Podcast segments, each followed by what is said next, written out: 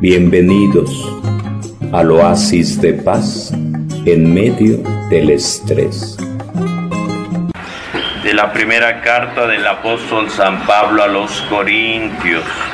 Hermanos, así como el cuerpo es uno y tiene muchos miembros, y todos ellos a pesar de ser muchos forman un solo cuerpo, así también es Cristo porque todos nosotros, seamos judíos o no judíos, esclavos o libres, hemos sido bautizados en un mismo espíritu para formar un solo cuerpo y a todos se nos ha dado a beber del mismo espíritu, palabra de Dios.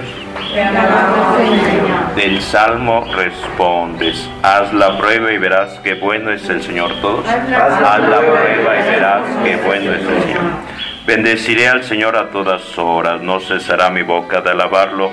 Yo me siento orgulloso del Señor, que se alegre su pueblo al escucharlo. Todos, haz la prueba y verás que bueno es el Señor. Vuélvanse a Él y quedarán radiantes, jamás se sentirán decepcionados. El Señor siempre escucha al afligido, de su tribulación lo pone a salvo. Todos, haz la prueba y verás que bueno es el Señor.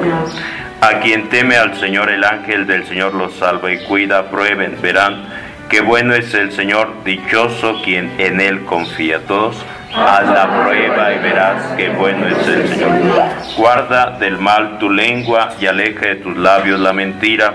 Apártate del mal, procura el bien, busca la paz y síguela. Todos, Haz la prueba y verás qué bueno es el Señor.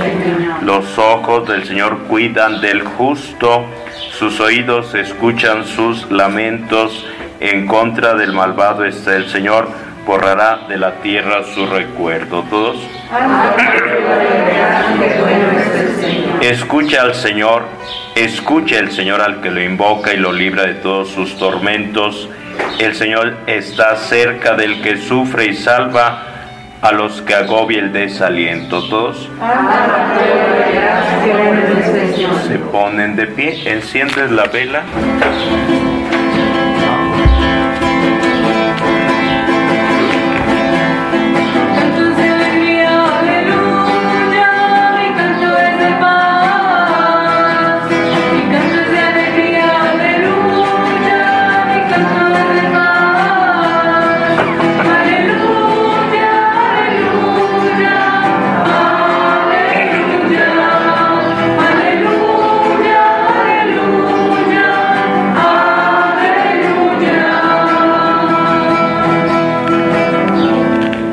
Señor esté con ustedes.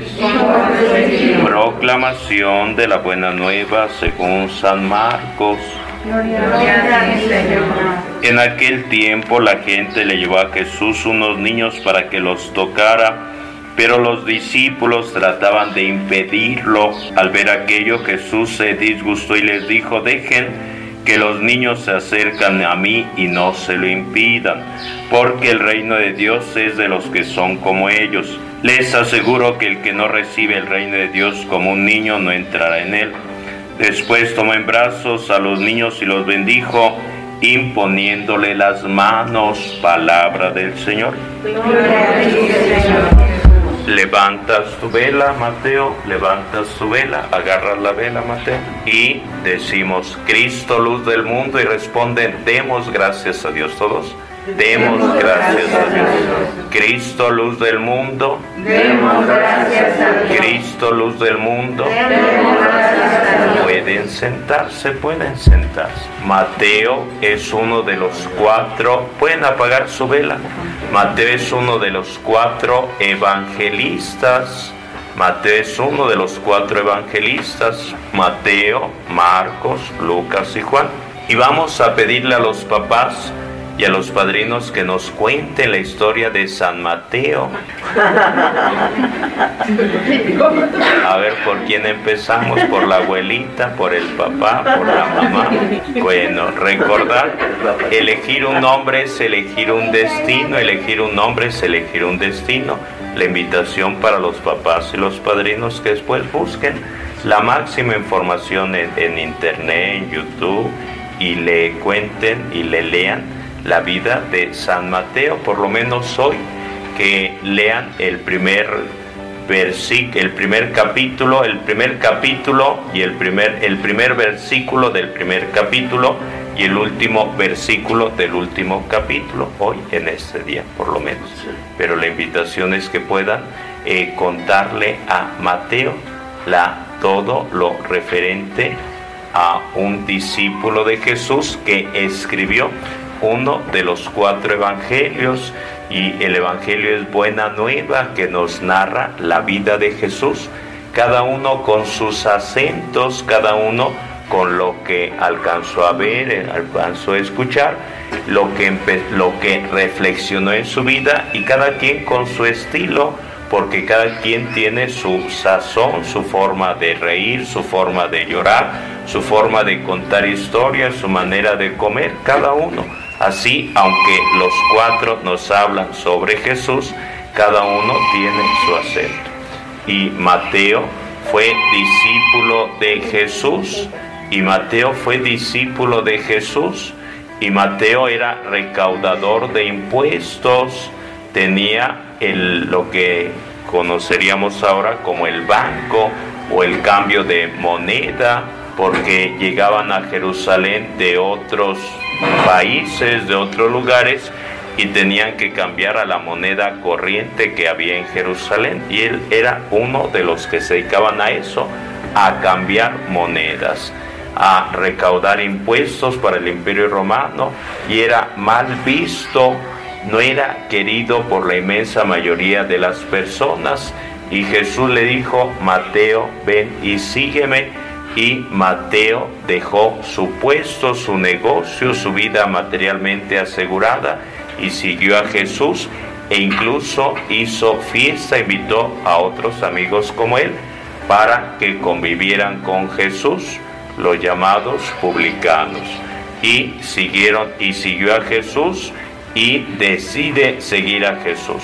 Hoy pedimos a Dios que este pequeñito llamado Mateo pueda con la compañía de sus papás, sus padrinos, acercarse a la casa de Dios. Dice el texto sagrado que en una ocasión había mucha gente escuchando la palabra que pronunciaba Jesús y en un momento determinado había niños, había abuelitos, había personas y pensaron los apóstoles que estaban ahí presentes que los niños se iban a poner a jugar trompo, a jugar canicas, a jalarse el cabello, a llorar, a brincar, a tocar la guitarra y se adelantaron en el pensamiento y decidieron por iniciativa propia decirle a las mamás, saquen a sus hijos, llévenselos por allá a la punta del cerro donde no vayan a molestar al maestro, no sea que se distraiga Jesús y después la gente no entienda, no, no percibe el mensaje de salvación. Y las mamás amamantando salían con sus bebés tomados de las manos, llevaban a los niños y Jesús ve aquello y le dice, le dice a sus discípulos, dejen que los niños se acerquen a mí, dejen que los niños se acerquen a mí. Y entonces las, los discípulos se quedan en el rincón, se hacen chiquitos porque reconocen que metieron la pata, que tomaron una iniciativa que no correspondía al sentimiento de Jesús. No pensaron como piensa Dios, pensaron como el común de los mortales.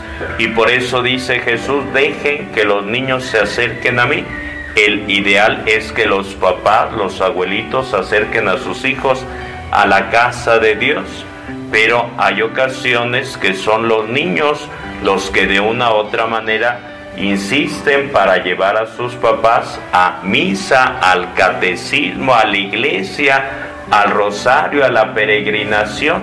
Pedimos hoy esa ayuda a San Mateo que siguió a Jesús para que guíe, para que acompañe a este pequeñito. Vamos a preguntarle a Mateo qué le trajeron los Reyes Magos. Mateo, ¿qué te trajeron los Reyes Magos? Una cocina, unos juguetes.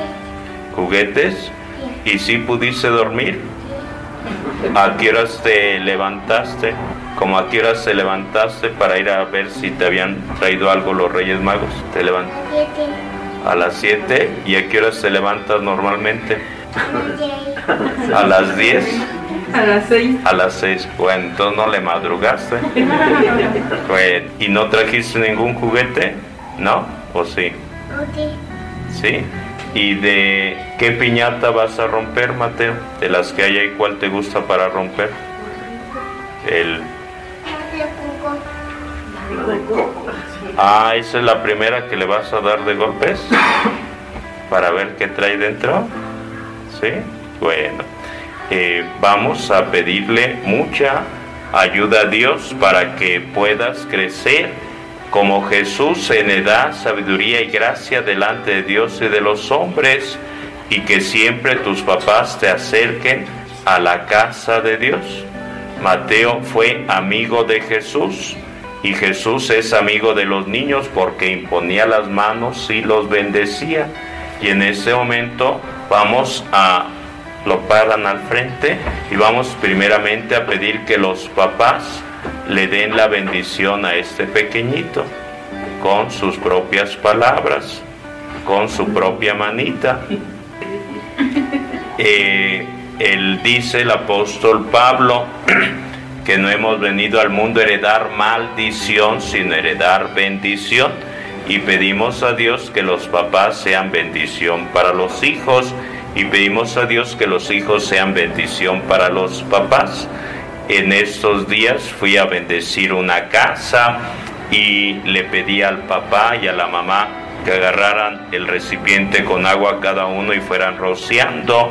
Y la mamá dio tres pasos, roció con agua bendita y le pidió a una persona que le ayudara a rociar con agua bendita y le dije que no, que ella tenía que hacerlo. Y ya al final que estaba la bendición, después siguieron dando a toda la, toda la casa a tu alrededor y les decía, ya nada más eran ellos, los papás, los, el hijo y a dos, tres personas, y le decía que tenían que hacerlo ellos, tenían que aprender a bendecir, no porque yo no pueda hacerlo, no que yo esté cansado y me duela la mano, no, sino porque tenemos que aprender a bendecir. Y le decía también lo siguiente, que una comunidad en la que me tocó estar llamada San José Quebrantadero, llegaba el niño, llegaba el joven, llegaba y la, al papá, la mamá bendecía y se marchaban y bendecían. Entonces tenemos que aprender. Eh, se ponen de pie, vamos a hacer una oración de bendición. Bienvenidos al oasis de paz en medio del estrés.